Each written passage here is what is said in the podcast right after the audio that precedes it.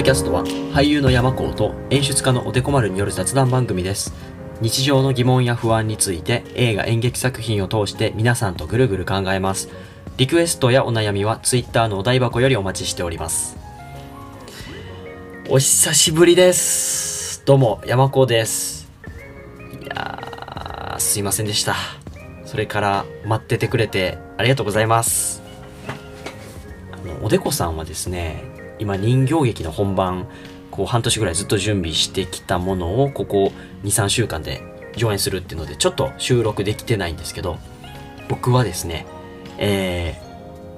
ー、まあ逃げてましたね。収録からも逃げてたし生活とか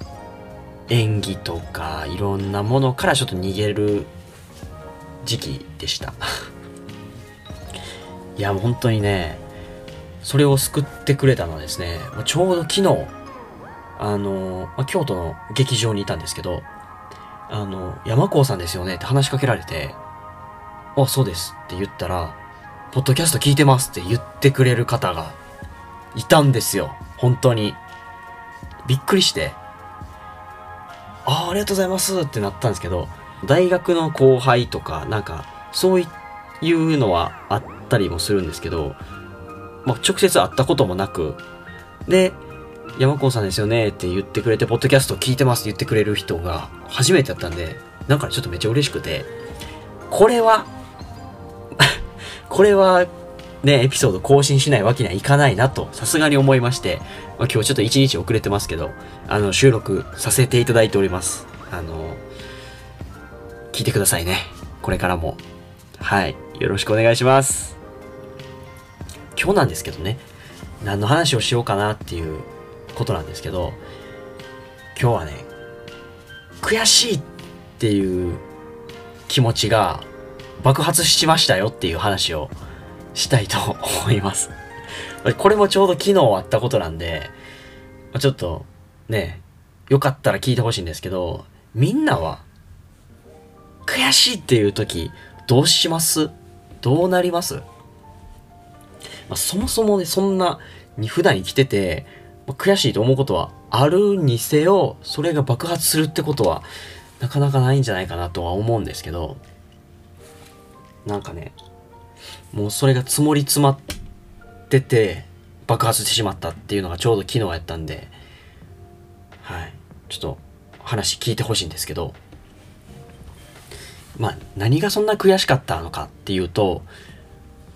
あ、の、ポッドキャスト聞いてくれている方は、僕が俳優を目指していること、それから、ね、今、東京に週1で夜行バスで行って戻ってくるっていう、で、東京で演技のスクールに行ってますという、週1でね。というところまでは知ってる方もいると思うんですけど、その東京でのレッスンで、まあ、ここ2ヶ月ぐらい、まあ、ずっと同じところでつまずいてて、まあ、な、何をつまずいてるのかというとですね、まあ、想像の設定を信じ込むっていう、まあ、俳優に必要な、最も必要な力だと思うんですけど、あ想像の設定っていうのは、まあ、嘘の世界を信じて、まあ、自分がその役やったらその役ってとして生きる能力なんですけど、まあまあまあ、えっ、と、もう今で言ったらマーベルのアベンジャーズとかあるじゃないですか。で、自分はアイアンマンでっていう役がもしあったら、そんな天才的な頭脳で胸になんかその核爆弾の破片が入っててっていうのは、なかなか信じる、出ないと思うんですけど、それを、これは自分の話だ、自分のことだって思い込んで、やっとトニー・スタークになって、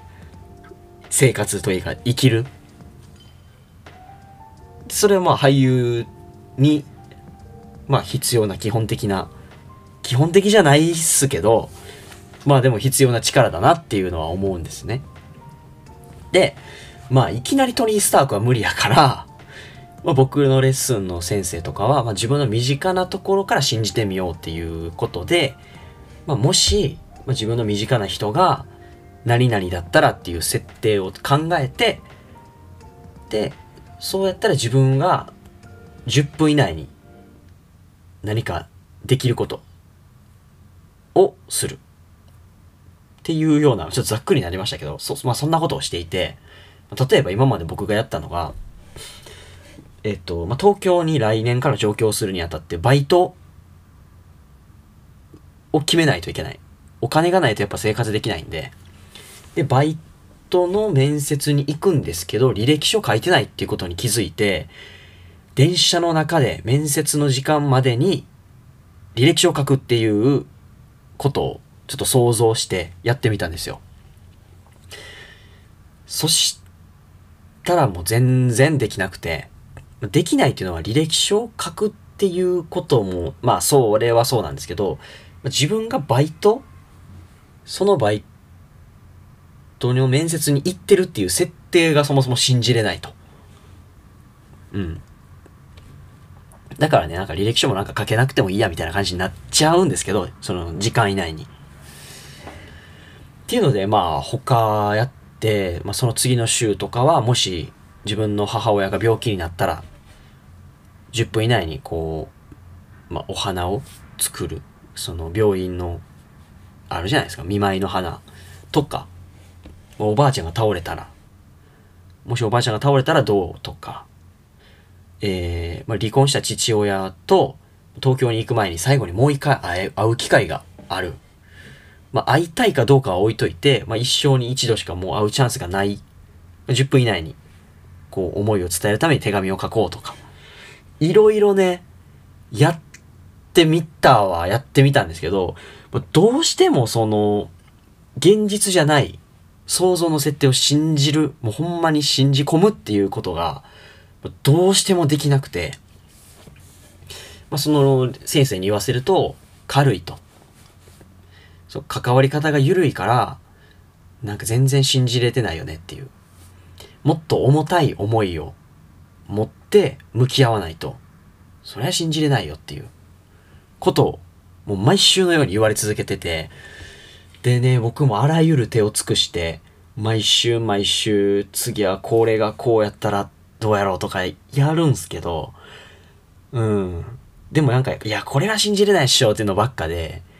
でね、レッスンの直前、夜行バスに乗ってても考えて、あと30分で夜行バス着くとかいう時にもう全然思いつかなくて、で、あとレッスン始もうあと、あと10分で電車乗らないと、もうレッスン間に合わへんっていう時にも思いつかないなりにこう頭を絞って、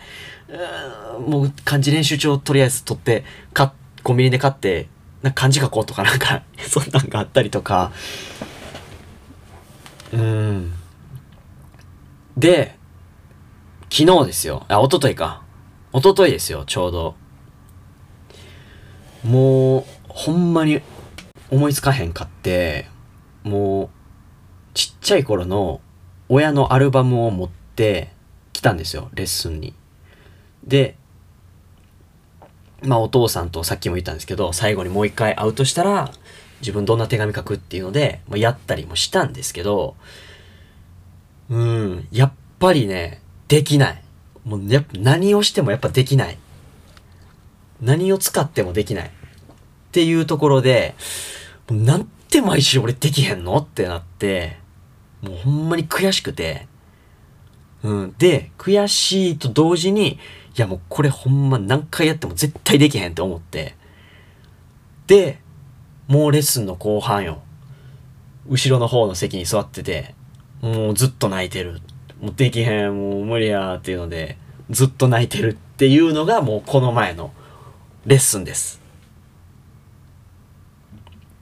で、まあその時に悔しさ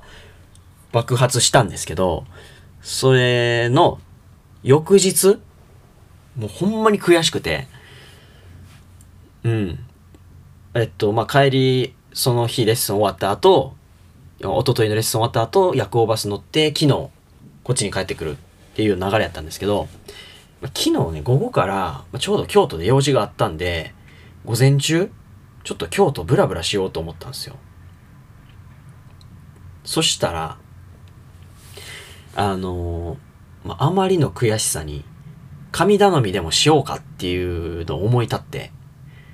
自分の力じゃどうにもならんと思って、もう神様に助けてもらおうっていう。京都にいっぱい神社あるじゃないですか。芸能人がこっそり来るという芸能に関する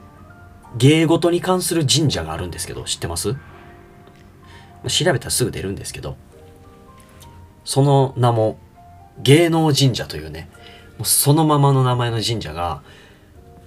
ポツンと嵐山に行く途中にあるんですよ。あの、ちんちん電車じゃないといけないんですけど、ちんちん電車で行って、で、改札もない、駅員もいないような、もうほんま平べったい、ほんま平べったい駅なんですよ。誰でも、あの、プラットフォームには入れて、で、ちんちん電車の中に改札があるみたいなね。なんかそういう、うまあ、蘭電という電車があるんですけど、そこの、えー、京都の市内から嵐山に行く途中、駅も車崎神社っていう駅なんですけど、そまあ、実はその車崎神社っていうのが本殿で、本殿というか本社。で、その末社、その境内の中にある、ポツポツポツってある神社のうちの一つが芸能神社なんですけど、その芸能神社ね、えっ、ー、と、神社ってこう周りに朱色のオレンジの柵みたいなバーって囲ってるじゃないですか。板みたいな。その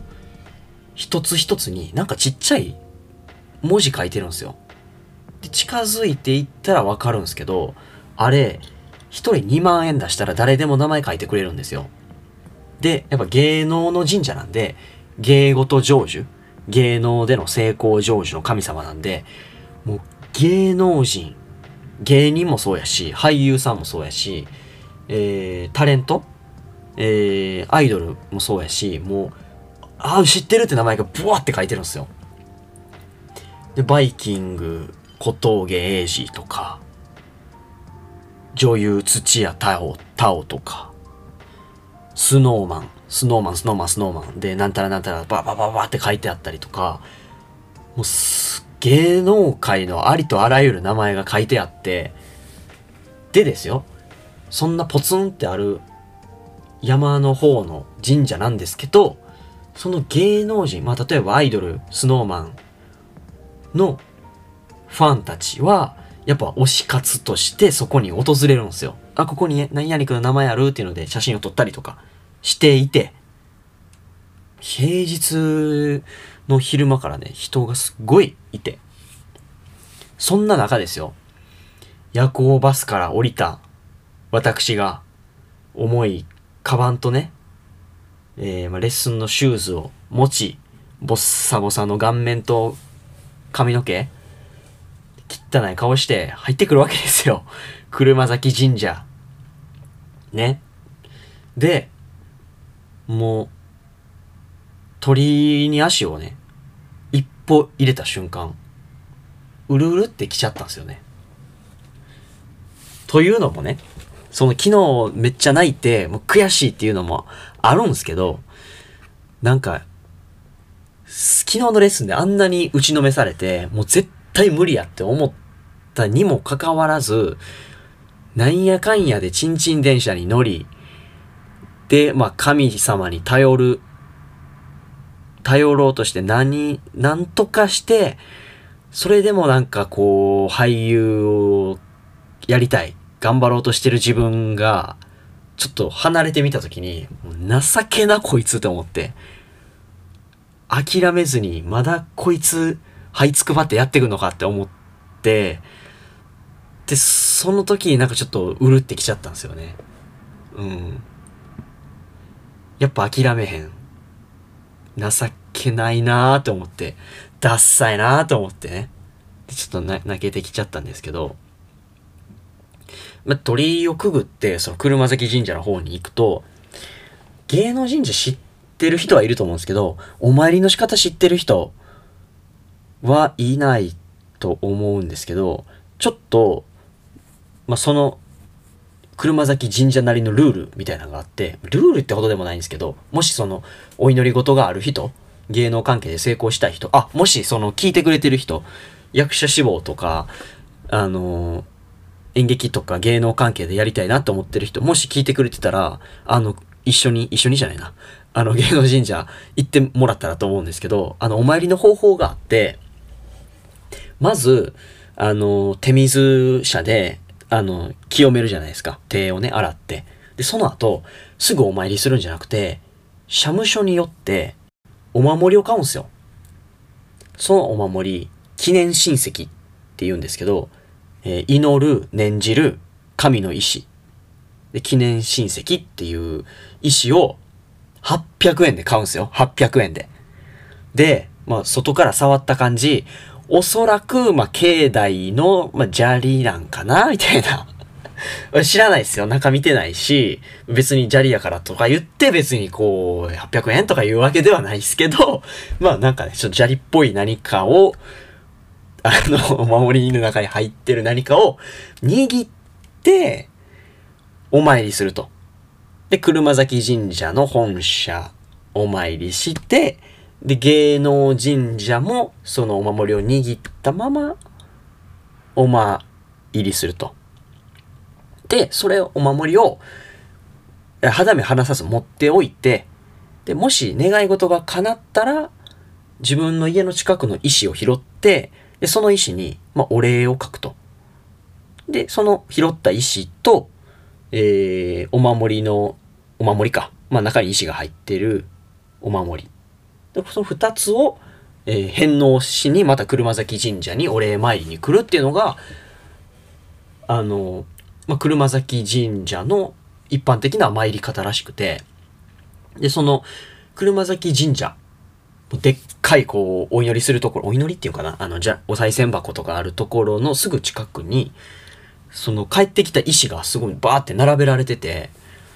で、まあ、おななんちゃらありがとうございました、ありがとうございましたって書いてて、まあ、よく見たらですよ。なんかそのアイドルのあの、ライブのチケット当たりましたとか、いい席取れました、ありがとうございましたっていう意思がめっちゃ多くて、うん。まあ、あの、佐賀美大に合格しましたとかも一応あったんですけど、そのアイドルたちに対する推しの、推しっていうかファンの量の多さをそこで感じてすっごいびっくりしましたね。こう、どっかの事務所入れましたとか、作品に出れましたとかはもう一切なくて、いい席取れました !S 席取れました何々くんのライブファンサもらいましたとかなんかそういうのがしかなかったんですよ。そりゃあこんだけ毎日ね、推し活で推しのあの朱色の板に名前書いてるの一緒に写真撮ってる人が絶えないわけですよ。まあその話は置いといて、まあ、そういう人たちもいながら、まあね、涙目の汚い役者の卵が800円をはたいて、お守りを持って、その車崎神社でお祈りをしてるわけですよ。でね、こう、ぐってこう、手の中にお守りを入れて、お祈りするんですけど、お祈りした瞬間涙がビュー出てきて びっくりしたけど、うん。まあ実はその、記念親戚を買うために社務所に並んでる時からちょっと涙目ではあったんですけど、もうね、神様と向き合って祈った瞬間涙ピュー出てきて、まあ、というのも、こう、なんか、みんなお願いするじゃないですか、やっぱり。お参りする時って。その時に、僕なんか結構映像が出てきちゃう人なんですけど、言葉というか、よりも。そ、その時にね、その、いつも行ってるレッスンスタジオで、もう、できないじゃないですか、その、やる、想像の設定を信じるってことが。で、その時出てきた映像が、その、レッスンの場所でできなかったことができて、めっちゃ喜んでる自分を想像し、想像というか、まあそういう映像が流れてきて、その時にね、もうなんか、涙が止まらなくなってますよね。もうこうなりたいっていう思いで。うん。で、ああ、よかった。これで願いこま、こもったなって思って、次、芸能神社にお祈り行って、そしたらね、こうやっぱ涙が出なく、出なかったんですよね。うん。で、こう、ちょっとスッキリしたんかなと思って、お祈りしてたら、今度はね、レッドカーペットを歩いてる、めっちゃ理想の自分の映像が流れてきて、涙ピュー出てきたんですよ。で、さっきは、なんか、その、まあ、ちょっとまだ謙虚やった今までできなかったことができて喜んでる自分って、まあ、ちょっと可愛いじゃないですか。今度はなんか、もう遠慮なく、こう、もう映画アカデミー賞とか取ったんでしょうね。レッドカーペット歩いてる自分を想像して、こうなりたいと思って、もうそっからすごいいろんな思いがね、溢れてきて、涙が出てきてね、こう、まあそのもちろんそのレッスンの時に自分のプライベートなこと、まあ母親、父親、おばあちゃんとかね、いろんなことを、まあ例えば死んじゃうとか設定を作ってやってたりしても、それでもできへんかったりとかしてたわけなんですよ。もうどんな手を使っても、やっぱ絶対できへんっていう、自分、今の自分を、の映像が流れてきたりとか、それを乗り越えて、でも見返してやりたいっていう、悔しいっていう自分が流れてきたりとか、もしくはもう辞めて、俳優辞めて、会社員になってる自分とか、とか、ね、一生成功せず、じいじり役者を続けて、で、なんともなっていう自分とか、もういろんな未来の自分がね、こう溢れてきて、もう涙ピューやったんですけど、まあね、周りには推し活の女の子たちがいたりして、なんかね、気まずかったたんですけど、僕自身はね、結構スッキリしたんですよ。なんか、うん。なんでね、いつかその記念親戚、返納できる願いが叶う未来が来るまで、このね、まあ、記念親戚というか、砂利というかね、そんなこと言ったらダメなんですけど、まあ、これを肌身離さず持っておこうと。それが昨日思ったんですよ。なんで、僕はですね、昨日悔しいあまり爆発して、その悔しさが爆発して、神頼みをしに行くと。そしたらめっちゃ泣く。っていうね、そんな一日だったんですけど、でも、悔しかったんですけど、神様の前で、こう、なんか自分をさらけ出して泣くぐらい、どうしようもなかった。もうほんま無理やと思ってたんで、まあ、それがちょっと救われた感じがして、結構神社っていいかもって思ったんですよ。うん。みんな悔しい時あると思うんですけど、まあ悔しいとか、つまり辛い時特に。もう理不尽なことあるじゃないですか。なんか、めっちゃクレーム入れられるとか。そんな俺に言われてもみたいな、あるじゃないですか。そういうどうにもならない時とか、まあツイッター見て気持ちを忘れようとかすると思うんですけど、たまには神様に話を聞いてもらうっていうのは、すごく自分を前に変えれる。自分を前に進む。うん。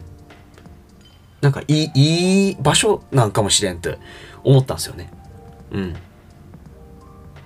もしくは、グルワタで、匿名で、いつでもあの、